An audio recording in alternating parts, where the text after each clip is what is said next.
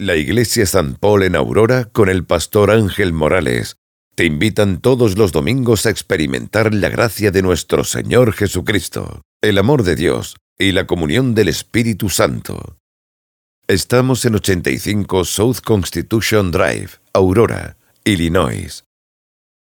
Para más información, 630-896-3250 o visita pastormorales.com.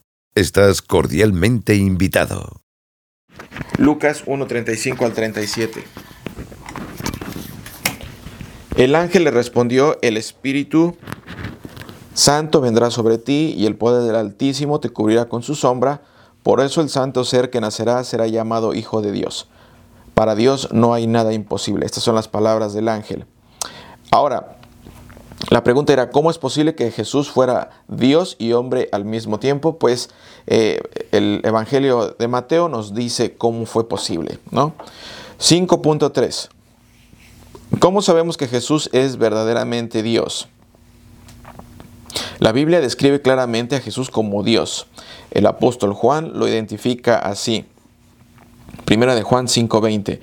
Pero también sabemos que el Hijo de Dios ha venido y nos ha dado entendimiento para conocer al que es verdadero, y estamos en el verdadero, en su Hijo Jesucristo. Este es el verdadero Dios y la vida eterna. Este es un párrafo muy importante o una lectura importante porque, otra vez, eh, y solamente como referencia, Normalmente cuando los testigos de Jehová se acercan a tu casa y tocan la puerta, siempre van a querer hablar y decir o entrar con la bandera diciendo que son cristianos. Pero cuando llega el punto de hablar acerca del Señor Jesucristo, ahí ellos es donde ya empiezan a, salirse de la narrativa bíblica y empiezan a hablar que Jesucristo, por ejemplo, es menor que el Padre o menor que Dios Padre. Entonces, algo importante para verificar es que Primera de Juan 5:20, mira lo que dice. Fíjense al final de la lectura, este es el verdadero Dios y la vida eterna. Si tú le lees este versículo bíblico a un testigo de Jehová, un testigo de Jehová no lo va a aceptar así. De, de plano va a decir que no, que eso es mentira. ¿Por qué? Porque está afirmando la Biblia que Jesucristo es Dios y es la vida eterna. Entonces, eh, esto es importante porque otra vez ellos hablan de, Jesucristo desde la perspectiva ontológica. ¿Recuerdan? Desde una perspectiva ontológica. ¿Qué quiere decir eh, desde una perspectiva ontológica? Ellos, desde el momento en el que escuchan que Jesucristo es el Hijo de Dios, ellos en su mente ponen tiempo y espacio. Y cuando ponen tiempo y espacio dicen, pues es que no puede, si es el Hijo de Dios, no, es Dios, es el Hijo de Dios. Y, y, si es el Hijo de Dios, quiere decir que Dios Padre vivió antes que el Hijo, porque el Hijo no pudo haber nacido en el momento en el que nació el Padre. ¿Se dan cuenta? Está hablando desde la perspectiva racional, usando tiempo y espacio.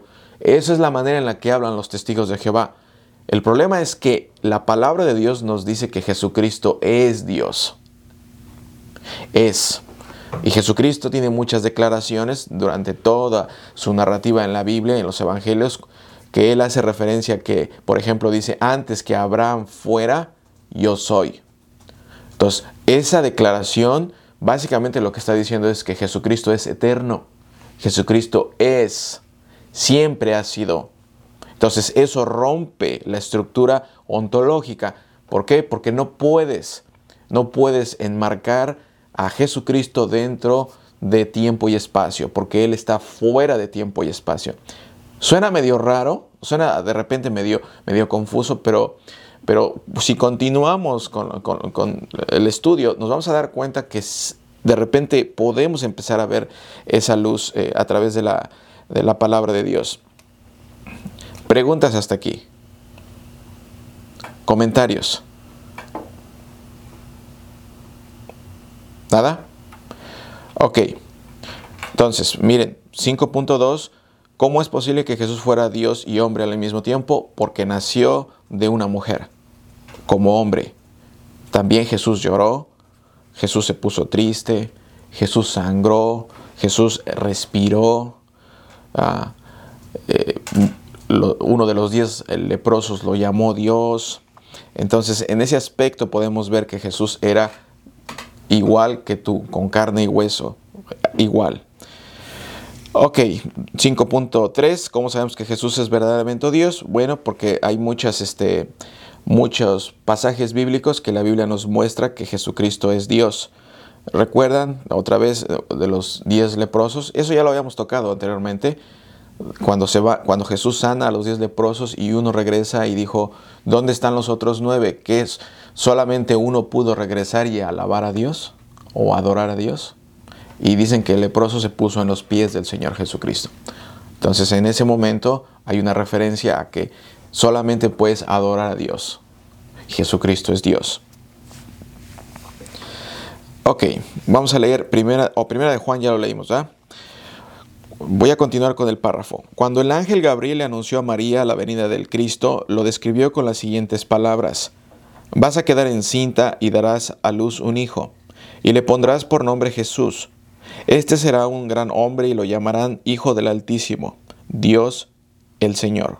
Le dará el trono de David, su padre, y reinará sobre la casa de Jacob para siempre, y su reino no tendrá fin.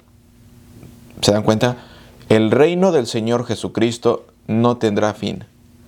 Ese es hablar desde una perspectiva ah, de la economía de la salvación, no una perspectiva ontológica, una perspectiva donde, donde queremos ver eh, inicio y fin. No tendrá fin. Continúo con el párrafo. Los ángeles le reiteran cuando proclamaron el nacimiento de Jesús a los pastores. Lucas 2.10. Pero el ángel les dijo, no teman, que les traigo una buena noticia que será para todo el pueblo motivo de mucha alegría. Hoy, en la ciudad de David, les ha nacido un Salvador, que es Cristo el Señor. Continúo con el párrafo.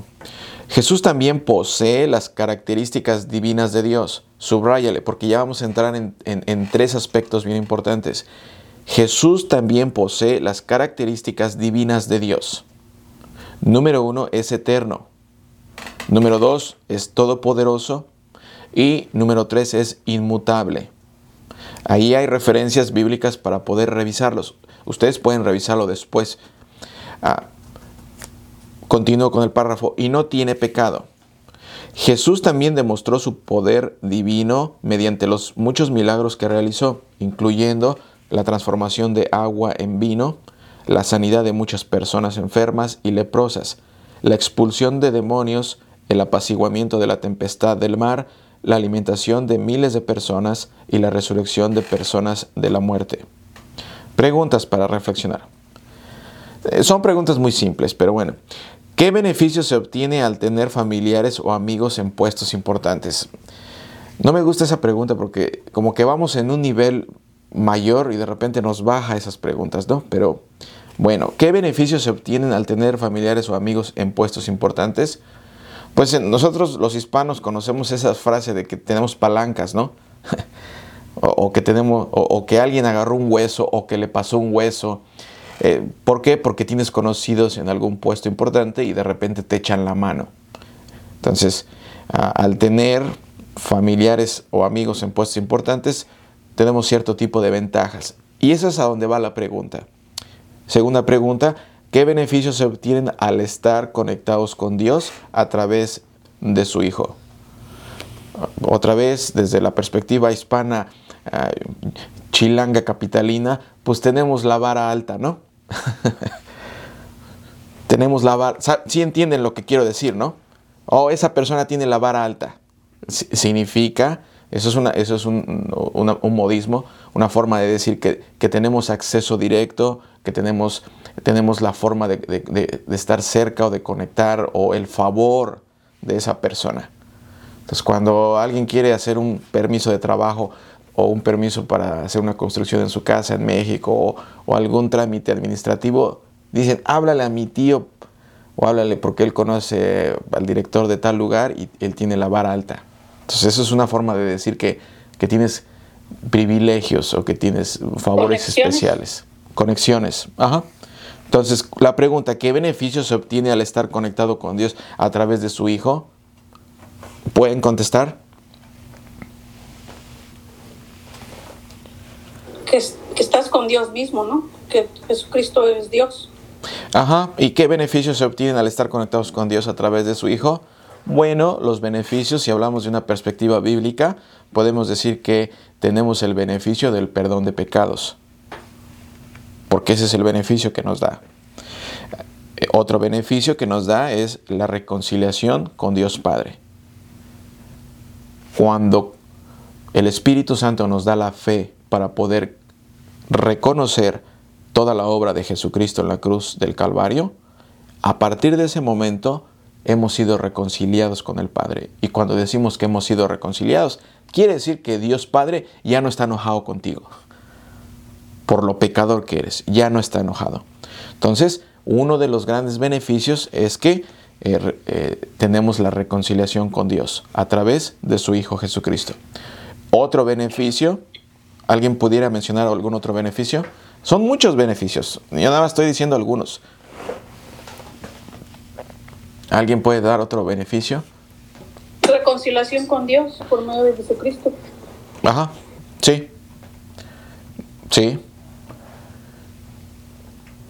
¿Algún otro beneficio? No sé si tengo algo- oh, pásale, pásale. Adelante, adelante. ¿Mm? pudimos ah, caminar con autoridad, de autoridad de ah, que somos ah, una nueva creación. Somos una nueva, Estamos- somos una nueva creación. a Mm. Las cadenas de, de- de pecado o, o de cualquier cosa que, que estuvimos atrapados antes de a conocerle a Jesucristo y tenerlo en nuestra vida. Entonces pudiéramos decir, en otras palabras, que ya no somos esclavos, sino que ahora somos hijos de Dios Padre. Uno de los beneficios grandes es que ya no somos esclavos, sino ahora somos hijos. Ya no somos esclavos del pecado, de la muerte, del diablo y del mundo. Ahora somos hijos del Padre. Y somos hijos por las obras de Jesucristo. Otro beneficio que podemos eh, decir que tenemos eh, es que ahora tenemos el beneficio de la esperanza de la vida eterna. Porque sabemos que así como Jesucristo resucitó, así nosotros vamos a resucitar. Entonces, estos son los beneficios que recibimos a través de Jesucristo y a través específicamente de su obra. ¿Lo podemos ver? ¿Sí? Entonces son, son algunos ejemplos, algunos ejemplos de los beneficios. Ahora, vamos al 5.4.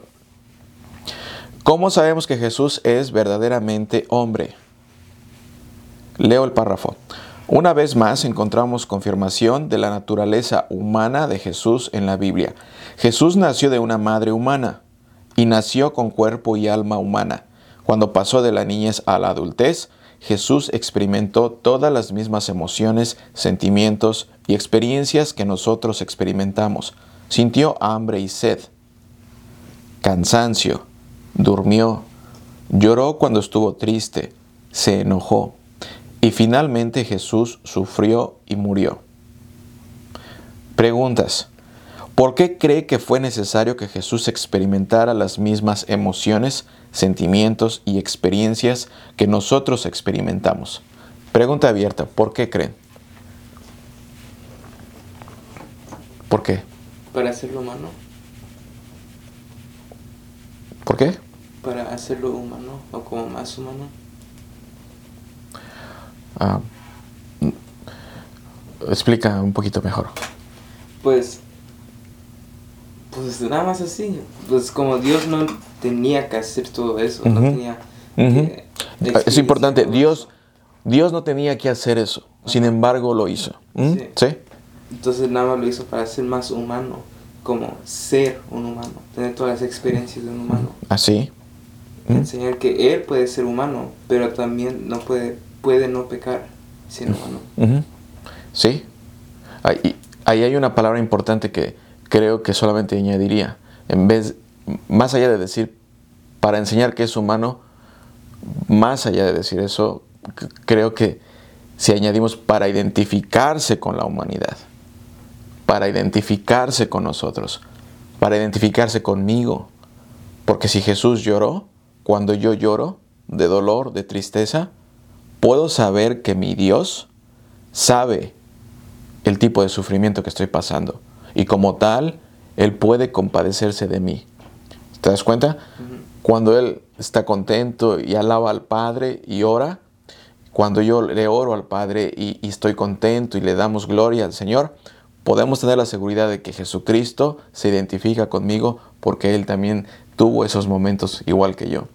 Cuando Él, él está sufriendo y tiene dolor en su cuerpo y, yo tengo dolor en mi cuerpo, puedo tener la seguridad de que Él sabe el tipo de sufrimiento que yo estoy teniendo y puedo pedirle y decirle, Señor, ayúdame, necesito tu ayuda, sáname, cuídame, protege, protege a mi hijo que está sufriendo, a mi esposa que está enferma, porque tú sabes el dolor que se siente, porque tú lo pasaste. ¿Se dan cuenta cómo conociendo este, la humanidad y reconociendo que Jesucristo es humano, hasta nos sirve para poder crear nuestra oración? ¿Lo pueden ver? Sirve para poder orarle al Señor y poderlo, poder orar y pedirle y hablar con Él conforme a lo que Él también ya ha vivido. También uh, uh, otra manera a, a mirarlo es, pues toda la Biblia es como es, su, es como las instrucciones que Él los dejó para vivir. Él, los, él, es nuestro uh, maestro, nuestro rabbi. Él los enseña uh, que él los, él, los, enseña quién Él es y Él los enseña cómo Él quiere que nosotros vivimos, cómo los comportamos, uh, cómo amar, cómo perdonar. Y si Él nos hizo humano y no nos experimentó esas cosas, nosotros pudimos decir, sí, Jesucristo hizo esto porque Él es, él es Dios pero ningún humano podía hacer esas cosas. Uh -huh. Pero él vino, se hizo humano y los, los enseñó uh, cómo es que debimos vivir, porque con las leyes que los dio, uh, todo Israel no podían cumplir con las leyes, no, no, no, podían cumplir con las reglas que, que les dio a, a Moisés. -huh. so, entonces él vino para abajo a salvarnos y pues a enseñarnos estos, estos son mis hijos, esto es como se debe, hijo, esto es como tú debes vivir, esto es como tú debes querer, esto es como tú debes perdonar. Sígame a mí, mira como yo lo estoy haciendo, lo estoy enseñando. Sí, y nos enseña con su propio ejemplo, ¿no? Ahora, algo que es importante añadir en tu ejemplo, gracias por tu comentario, buenísimo.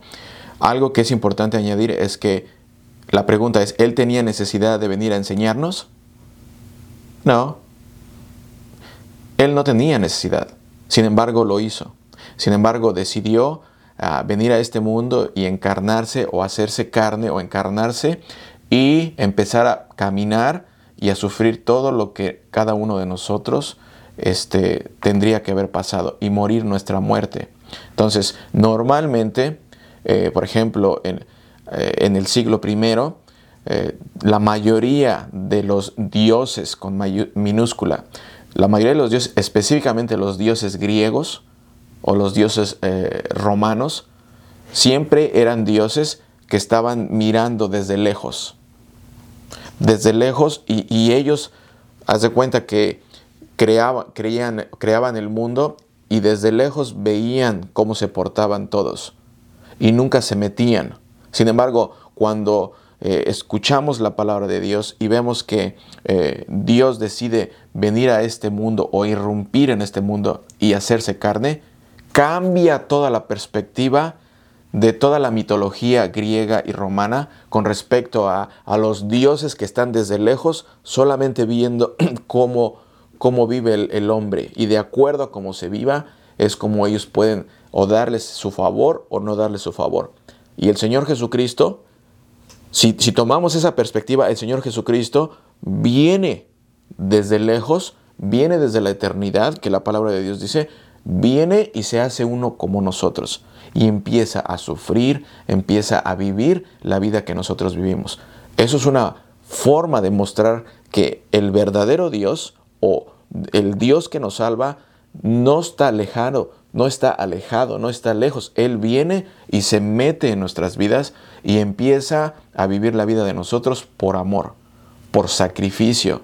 Y Él nos pone el ejemplo, pero también nos da la muestra de mayor de amor, que es que Él se hace carne, deja la eternidad y viene a, dar todo por nosotros. Esa es la gran diferencia de los dioses con minúscula griegos y los dioses eh, de eh, romanos. Ellos están lejos viendo todo lo que pasa y el Dios verdadero, Jesucristo, decide venir y hacer todo por nosotros. Ok, continuamos entonces. 5.5, ¿verdad? Como verdadero hombre, ¿cómo era la naturaleza humana de Jesús diferente a la nuestra? Aunque Jesús nació de madre humana, no tuvo padre humano. De esta manera, no heredó la naturaleza pecaminosa que nosotros recibimos de nuestro padre y nuestra madre pecadores. Jesús fue concebido sin pecado. Mientras le anunciaba el nacimiento de Jesús a María, el ángel Gabriel le explicó cómo iba a quedar encinta a pesar de ser virgen. Lucas 1.35 dice así, el ángel le respondió, el Espíritu Santo vendrá sobre ti y el poder del Altísimo te cubrirá con su sombra. Por eso el santo ser que nacerá será llamado Hijo de Dios. Continúo con el párrafo. Otra diferencia importante entre Cristo y cualquier otra persona fue el hecho que Él vivió sin cometer ningún pecado. Esto tiene importancia crítica porque al vivir sin pecado, Jesús cumplió la ley en su totalidad. Subraya ahí, porque esto es parte esencial del conocimiento cristiano o de la fe cristiana. Jesús cumplió la ley en su totalidad. Esto es fundamental. Esto es fundamental para, para poder hablar acerca de la salvación que hay en Jesucristo. Jesús cumplió la ley en su totalidad. De hecho, el libro de Romanos dice que Jesucristo es el cumplimiento de la ley. Jesucristo es el cumplimiento de la ley. Y si, si hablamos más acerca de, de esto es, en realidad, Jesucristo es Dios. Jesucristo es el que escribió la ley. Porque Dios le dio la ley a Moisés, ¿verdad?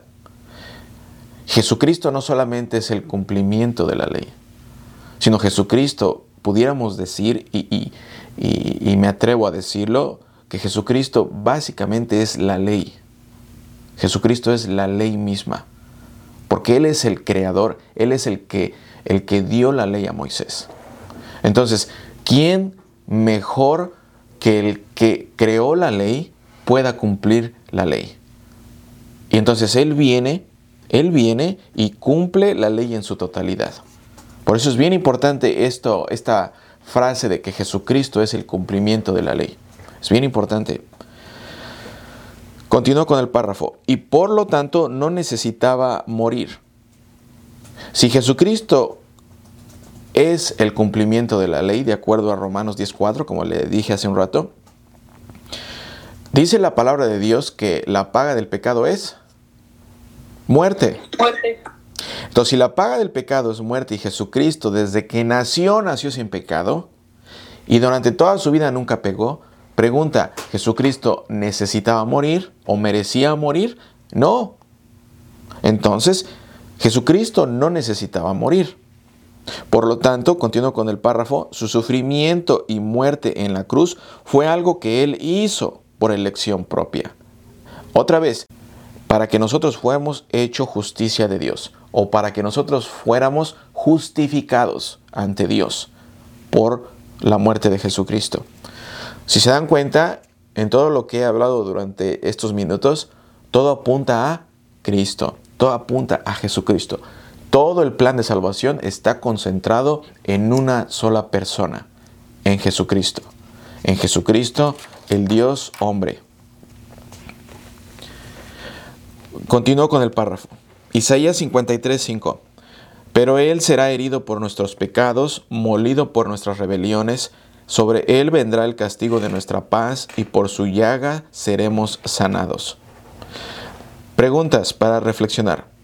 Estamos acostumbrados a que nuestros héroes tengan tropezones y caídas. ¿Qué significa para nosotros saber que Jesús nunca tropezó?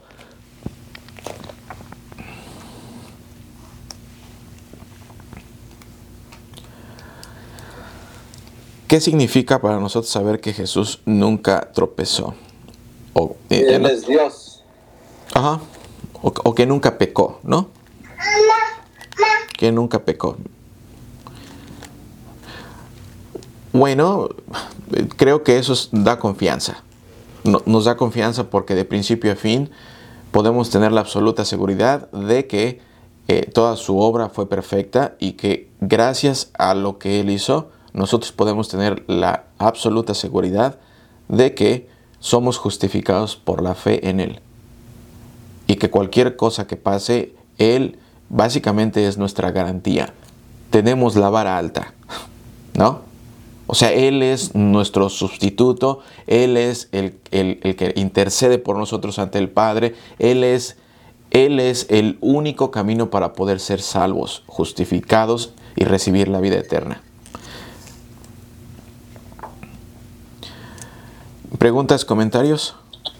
Otra, otra cosa que me vino a la mente ahorita cuando leíste esto de Isaías Ajá. ah, es ah, como otra razón por qué él, él no necesitaba morir, porque Él murió para nosotros, para cumplir su palabra del Viejo Testamento, para, Mm. para cumplir los que él, lo que Él le dijo a los profetas por, por Espíritu Santo, lo que ellos escribieron, a cumplir su, su misma palabra. Para que se cumpliera la profecía, ¿no? Sí. No sé si es pregunta o, comentario, pero bueno, sí, más que preguntas. Creo que tú has mencionado que los testigos de Jehová rechazan la obra de Jesucristo o a Jesucristo como Dios. Entonces, ¿cómo ellos se encuentran, si, si eso es la, lo que ellos creen, cómo encuentran ellos entonces consuelo o dónde encuentran ellos consuelo o porque creo que si yo no tuviera, si no, no tuviera, perdón, si no estuviera am, Jesucristo, o yo reconociera a Jesucristo como Dios, creo que no pudiera tener este consuelo ni esperanza, porque no me sentiría digna ante Dios. Entonces, ¿cómo eso es, cómo ellos este, llevan a cabo eso si no reconocen la obra de Cristo? Ah, Muy buena pregunta, Nancy. Y, la respuesta más sencilla, pudiera decir, y podemos a- ahondar más, pero la, la pregunta, ¿cómo ellos encuentran su consuelo? La respuesta es, ellos encuentran su consuelo mirando dentro de sí mismo y dentro de sus propias obras. Ese es su consuelo. Pero ese es un consuelo efímero. Ese es un consuelo que no garantiza nada porque corre el riesgo cada ser humano de caer, siempre, todo el tiempo.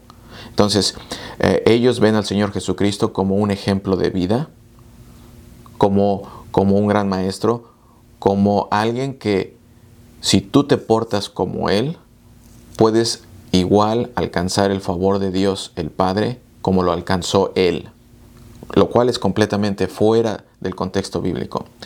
Entonces, esperanza tienen y tienen consuelo, pero el consuelo está en el lugar equivocado, está en ellos mismos. Entonces, ellos tienen un enfoque grande para poder hacer buenas obras, para poder ganarse la salvación. Entonces, por eso, por eso ellos tocan puertas, por eso ellos eh, hacen un enfoque grande en la manera de vestir, en la manera de vivir. ¿Por qué? Porque para ellos todo eso cuenta como puntos para su salvación.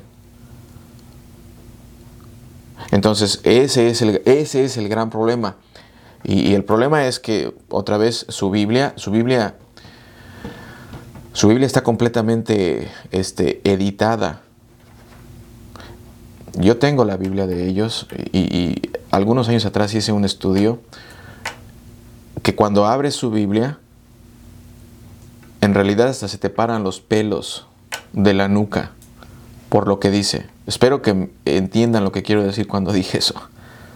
Las, las palabras que dicen o referencias que hacen con respecto a Jesucristo hacen que se te paren los pelos. ¿Por qué? Porque es, ahora sí como en, en inglés dicen distur- disturbing. O sea, te, te dejan en shock. Es increíble la manera en la que estropean la obra de Jesucristo para cumplir sus objetivos. Es horrible. Lo peor de todo es que la Biblia de eh, la Biblia de los testigos de Jehová no tiene eh, asesoría académica, no la tiene. No, ellos, ellos, ellos no tienen asesores académicos para poder hacer esas ediciones de su Biblia. Ellos hablan de el siervo fiel y discreto que vive en Brooklyn y si les dices quiénes son, ellos dicen, no sabemos porque son discretos, porque son fieles y discretos. No quieren la gloria ni quieren la honra. Pero hay un grupo allá en la Watchtower en, en- en Nueva York que se encarga de estar leyendo la escritura y entonces a ellos les da revelación Dios nueva y entonces ellos escriben su atalaya y despertad. Entonces, es, es, es, es complicado, porque en realidad no hay una fuente, por ejemplo, ellos no tienen, ellos no siguen los estudios, por ejemplo, de los eruditos eh, del griego o del hebreo, ellos no. Entonces está medio duro, está, está medio complicado eso. Pero otra vez, la, la respuesta fácil es que ellos buscan dentro de sí mismos. Y sabes lo que van a encontrar dentro de sí mismos, ¿verdad? Como Nada bueno. Nada bueno. Lo único que van a encontrar es corrupción. Eso es lo único que van a encontrar. Porque eso es lo único que tenemos eh, todos los seres humanos después de la caída. Por eso necesitamos nuestra salvación que venga fuera de nosotros. Esto es algo importante. La salvación viene fuera de nosotros. Y, y cuando decimos que la salvación viene fuera de nosotros es que viene a través de Jesucristo.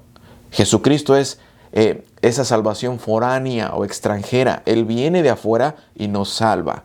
Y viene y nos salva porque nosotros somos incapaces de salvarnos a nosotros mismos. Entonces, esa salvación eh, se dice en términos académicos extra nos, o sea, fuera de nosotros. Y es importante reconocer eso. Es importante saber que nuestra salvación viene fuera de nosotros y su nombre es Jesucristo. Él es nuestra esperanza, Él es nuestra confianza, Él es nuestro consuelo. Entonces ellos están esperando ser salvados por lo que hacen, ¿no? Básicamente. sí, ellos básicamente viven una vida basada en sus obras. Así de simple. Y pueden disfrazar lo que quieran y pueden eh, tratar de explicar de una manera diferente. Eso es. Eso es, lo, eso es lo único que hacen ellos. Eso es. Ok, continuamos entonces. Tenemos todavía seis y medio. 16 minutos. Nos quedamos 5.6, ¿verdad? Sí. ¿Por qué era necesario que Jesús fuera tanto Dios como hombre? Jesús debía ser totalmente hombre para poder obedecer la ley en nuestro lugar. Nuestro pecado nos impide cumplir perfectamente la ley como Dios exige. Jesús fue la única persona que vivió sin violar la ley de Dios y por lo tanto la única capaz de dar el, la única capaz de dar su vida en sacrificio aceptable por nosotros. Jesús también tuvo que ser hombre para poner nuestro pecado y nuestra culpa sobre Él mismo y sufrir el dolor y la agonía de la muerte en la cruz como nuestro perfecto sustituto. Otra vez, bien importante, subrayale sustituto porque ese es parte del, del mensaje de la salvación. Él es nuestro sustituto, Él es el que viene, nos quita y se pone. ¿Se dan cuenta? Otra vez, nuestra salvación viene fuera de nosotros, fuera de nosotros. Él es nuestro sustituto. Por otro lado, Jesús debía ser totalmente Dios para que su vida y su muerte pudieran servir como sustituto por las vidas pecaminosas y las muertes de todo ser humano que ha vivido y vivirá en el mundo. Aún más, Jesús debía ser Dios para vencer la muerte, el infierno y el poder del demonio. Pablo escribió y confirmó esta victoria a la iglesia de Corintio y recordó a sus lectores que permanecieran firmes y constantes, sabiendo que Jesús pagó el precio completo para que pudiéramos vivir vidas que le den gloria y honor a Él. 5.7. ¿Por qué hizo Jesús todo eso por nosotros. La Biblia nos explica la razón por la cual Jesús descendió del cielo para venir al mundo a vivir, a morir y a resucitar. Porque de tal manera amó Dios al mundo que ha dado a su Hijo unigénito para que todo aquel que en él cree no se pierda, sino que tenga vida eterna. Jesús, el Hijo amado de Dios, dejó su trono en el cielo para llevar a cabo el plan de salvación de su Padre para rescatar a la humanidad perdida. Aquí otra vez, si, ponemos atención en el texto, estamos viendo destellos de la economía de la salvación. ¿Se dan cuenta? Miren, voy a volver a leer. Jesús, el Hijo amado de Dios, dejó su trono en el cielo para llevar a cabo el plan de salvación de su Padre para rescatar a la humanidad perdida. Y era un plan bastante aterrador. Involucraba que Jesús sufría el castigo máximo, la muerte, por nuestras culpas en nuestro lugar.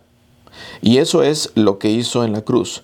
Jesucristo nos amó tanto como para dar su vida por nosotros y lo hizo voluntariamente y por su propia elección. ¿Se dan cuenta? Otra vez, economía de la salvación. No hay subordinación. El Padre no es mayor que el Hijo y el Hijo no es mayor que el Espíritu Santo. Iguales.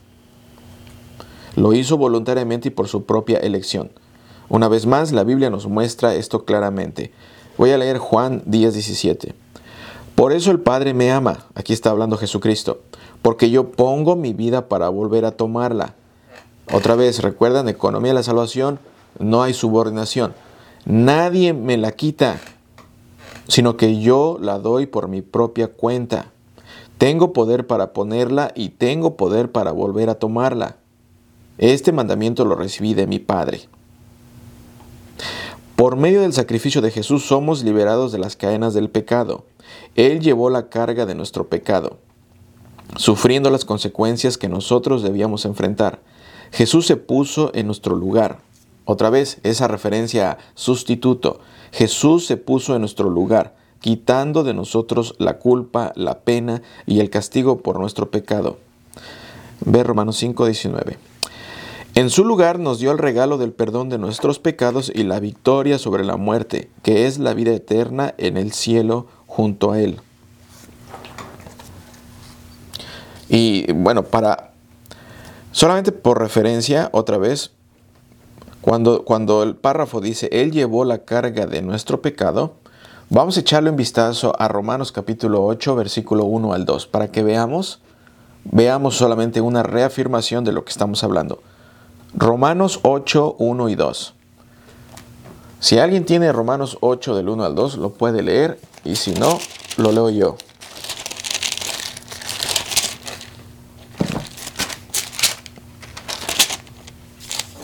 Romanos 8, 1 y 2. Sí. Ahora pues, ninguna condenación hay para los que están en Cristo Jesús, los que no andan conforme a la carne, sino conforme al Espíritu. Porque la ley del Espíritu de vida en Cristo Jesús me ha librado de la ley del pecado y de la muerte. Ahí mero. Si se dan cuenta, el versículo 1, por lo tanto, no hay ninguna condenación para los que están unidos a Cristo Jesús. ¿Qué quiere decir esto? Quiere decir que hay mucha condenación para los que no están unidos a Cristo Jesús. Por lo tanto, no hay ninguna condenación para los que están unidos a Cristo Jesús. Los que no andan conforme a la carne, sino conforme al Espíritu. Él es el que llevó la carga de nuestros pecados. Y por eso no hay ninguna condenación para los que están unidos a Cristo Jesús. Cuando nosotros creemos en Jesucristo y recibimos el don de la fe por obra del Espíritu Santo en nuestra vida, en ese instante y en ese preciso momento, nosotros podemos decir que no hay ninguna condenación para los que estamos unidos a Cristo Jesús. Entonces, ¿vamos a seguir pecando? Sí, porque seguimos en carne y hueso y, la paga del pecado es muerte. Todos somos pecadores. Dios nos perdona nuestros pecados, probablemente y, definitivamente vamos a seguir pecando, pero tenemos la absoluta seguridad de que ya no hay ninguna condenación para los que están unidos a Cristo Jesús. Quiere decir esto que cada vez que nosotros uh, pecamos, nosotros si nos arrepentimos y pedimos perdón a Dios y le pedimos ayuda para cambiar y, que nos aleje de eso, podemos tener la seguridad de que Él nos quita la condenación, que Él nos perdona y nos restablece. ¿Por qué? Porque no hay ninguna condenación para los que están unidos a Cristo Jesús. Entonces, eso es bien importante. Ok, continúo con el párrafo, página 4. Humanamente hablando, son muy pocas las personas que están dispuestas a morir con el fin de salvar a otra persona. ¿Qué haría que alguien siquiera lo considerara? El amor. El amor es la razón por la cual los esposos pelean para defender a sus esposas. El amor es la razón por la cual los padres hacen cualquier cosa para asegurar el bienestar de sus hijos. Como humanos entendemos la idea de proteger las cosas que significan mucho para nosotros. Esto también se aplica a Dios. Deténganse un momento para considerar las cosas maravillosas que Dios creó. La vasta bóveda celeste, el asombroso poder de un huracán, la majestuosidad de las montañas, los hermosos colores de una puesta de sol. Con esas imágenes en mente piense que, por encima de todas esas cosas, Dios nos aparta como lo más especial de toda su creación. Somos su obra maestra.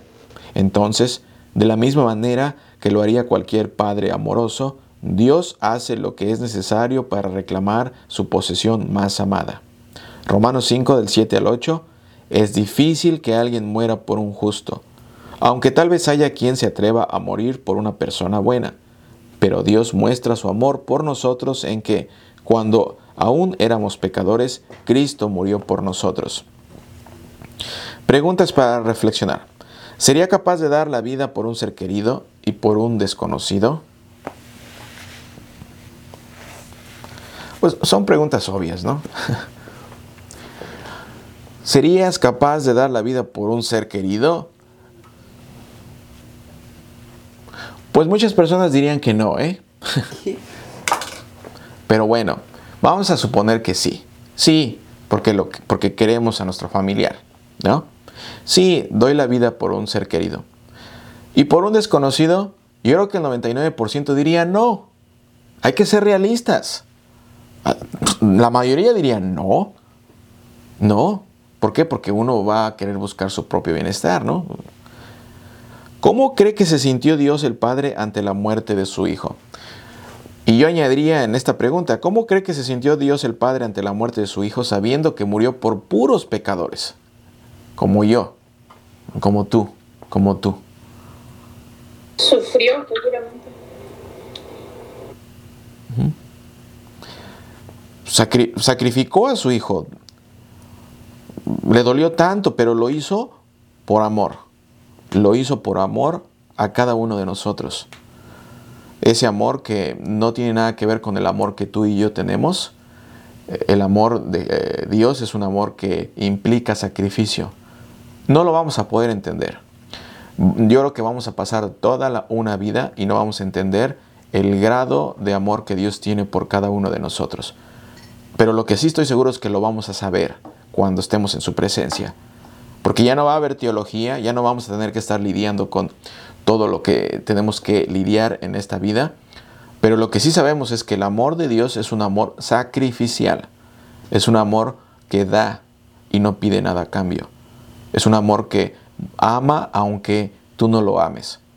Y ese es el mensaje que damos eh, en los servicios los domingos, especialmente a, las personas que llegan por primera vez y que no saben del amor de Dios, que no saben que Dios los ha amado desde siempre y que los sigue amando. Entonces, ese es el mensaje de la buena noticia, que Dios te ama y que Dios te ha amado aún cuando tú lo has rechazado, cuando lo rechazas, aún sabiendo, aún ni siquiera sabiendo la obra de Cristo, él aún así ya murió por ti y está buscándote siempre a través de su palabra para que lo conozcas. Ok, 5.8. La iglesia enseña que Jesús volvió a la vida después de morir en la cruz. ¿Es cierto? Absolutamente, esta es una de las enseñanzas más importantes de la iglesia. Es crítica porque el regreso de Jesús a la vida después de morir por nuestros pecados, prueba que venció la muerte y la causa de la muerte, el pecado. Por eso es que la Pascua es la celebración más importante de la iglesia, o el día de resurrección, ¿no? Porque si los muertos no resucitan, aquí es una lectura bíblica, si los muertos no resucitan, tampoco Cristo resucitó. Y si Cristo no resucitó, la fe de ustedes no tiene sentido y ustedes todavía están en sus pecados. En tal caso, también los que murieron en Cristo están perdidos. Si nuestra esperanza en Cristo fuera únicamente para esta vida, seríamos los más desdichados de todos los hombres. Pero el hecho es que Cristo ha resucitado entre los muertos como primicias de los que murieron. Porque así como la muerte vino por medio de un solo hombre, también por medio de un solo hombre vino la resurrección de los muertos. Pues así como en Adán todos mueren, también en Cristo todos serán vivificados. Ok. ¿Algo, ¿Alguna pregunta un comentario en, en ese aspecto? ¿Todo bien? ¿Sí? 5.9. Yo sé que Jesús me ha salvado y ahora ¿qué? Piensa en la emoción que sentía en la Navidad cuando era niño. Ahora imagine por un momento que es la mañana de Navidad y que acaba de recibir el mejor regalo del mundo. ¿Cómo se siente? Por medio de Cristo hemos recibido un regalo mucho mejor que cualquier regalo que podemos recibir en este mundo. A través de él recibimos perdón, salvación y vida eterna. Primera de Pedro 2.9. Pero ustedes son linaje escogido, real sacerdocio, nación santa, pueblo adquirido por Dios, para que anuncien los hechos maravillosos de aquel que los llamó de las tinieblas a su luz admirable. Creo que en esta final de esta lectura eh, podemos terminar solamente haciendo un resumen diciendo que en realidad toda la obra de Jesucristo es un regalo para el ser humano. Y por eso hablamos de que eh, el Evangelio o, la buena noticia de Jesucristo es el regalo de Dios. Y en verdad es eso, un regalo. No nos costó nada, ni nos va a costar, pero a Dios le costó mucho. A Dios el Padre le costó la vida de su propio Hijo. Es un, es, es un regalo que no nos costó nada a nosotros, pero que al Padre le costó tanto. Y creo que cuando nos damos cuenta de eso, y sabemos el gran regalo que hemos recibido a través del Señor Jesucristo. Lo primero que eh, en respuesta a eso es, Señor, aquí estoy. ¿Qué puedo hacer para servirte? ¿Se dan cuenta? ¿Qué puedo hacer para servirte? Señor, me salvaste. Eh, sacrificaste a tu hijo y a ti te costó tanto y a mí no me costó absolutamente nada. Y en respuesta a eso, la mayor parte del tiempo siempre es, ¿qué puedo hacer para servirte? ¿Se dan cuenta? Y la mejor manera de poder servir a Dios es, ¿ya saben cómo? La mejor manera de servir a Dios es sirviendo a tú, a tu prójimo. Dios no necesita tus obras, pero tu prójimo sí. Entonces la mejor manera de poder glorificar el nombre de Dios es sirviendo mejor a tu esposo, amándolo mejor, entendiéndolo mejor, sirviendo a tu esposa, cuidando a tus hijos, sirviendo a tus hijos, educándolos en la misma fe. Esa es la mejor manera de glorificar el nombre de aquel que te salvó. Es la mejor manera de, de alabar a aquel que te sacó de las tinieblas y que te llevó a su luz admirable. Entonces, con eso terminamos y vamos a continuar eh, la siguiente semana y vamos a hablar acerca de los tres oficios del Señor Jesucristo que son bien importantes. Un gusto verlos a todos. Nos vemos este domingo si Dios quiere. Hasta luego. Bye bye. Hasta luego. Buenas noches. Buenas noches. Hasta luego a todos. Hasta luego. Gracias por conectarte. Si este mensaje fue de bendición a tu vida, suscríbete y compártelo con aquellos que amas. Y recuerda, juntos expandiendo el reino a través de la gran comisión. Pastor Ángel Morales.